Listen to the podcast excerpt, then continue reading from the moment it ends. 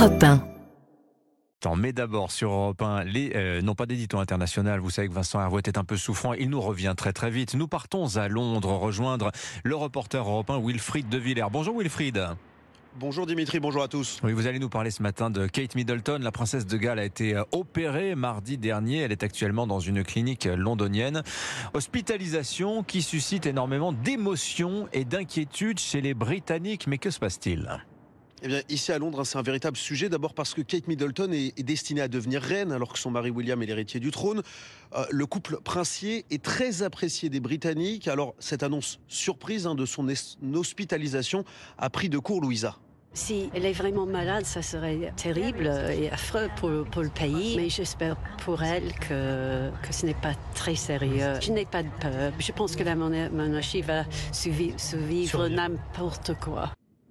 Alors en fait, cette nouvelle, elle a surpris les Britanniques parce que Kate Middleton, 42 ans, n'a jamais eu d'importants problèmes de santé ces dernières années. Lors euh, de sa dernière apparition publique à Noël, elle était même apparue en pleine forme. Des nouvelles à relativiser tout de même puisque la famille royale communique rarement avec autant de transparence hein, sur euh, l'état de santé de ses membres. Alors Kensington Palace a communiqué. Hein. Il s'agit d'une opération à l'abdomen pour Kate Middleton, opération qui était euh, programmée.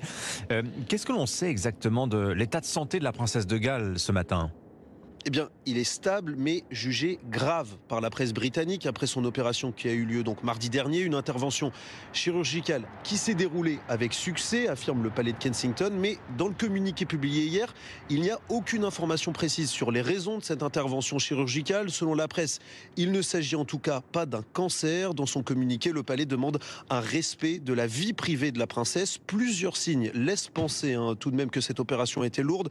D'abord, la durée de la convalescence de Kate Middleton. Elle va rester euh, à l'hôpital dans le centre de Londres environ deux semaines et puis la princesse ira se reposer, reposer pardon, chez elle. Le palais de Kensington prévient qu'il est peu probable qu'elle reprenne ses fonctions publiques avant Pâques fin mars. Alors évidemment, Wilfried, tout cela bouleverse l'agenda princier pour Kate, mais aussi pour son époux William. Oui, le prince de Galles va lui aussi se retirer provisoirement de la vie publique pour rester aux côtés de sa femme et ses enfants.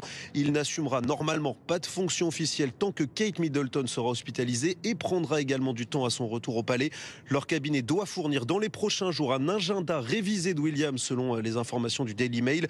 Le couple princier est normalement attendu euh, à Rome au printemps, un déplacement qui lui aussi pourrait être reporté. Enfin Wilfried, comme une mauvaise nouvelle n'arrive jamais seul, le roi Charles III doit lui aussi euh, être hospitalisé prochainement.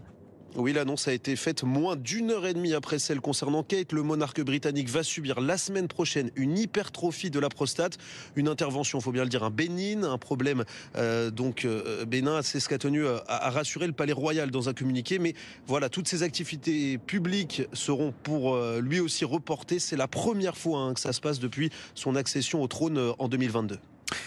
Wilfried De Villers, le reporter européen en direct de Londres pour nous donner des nouvelles de la princesse Kate Middleton. Merci beaucoup Wilfried, il est 7h46. 7h,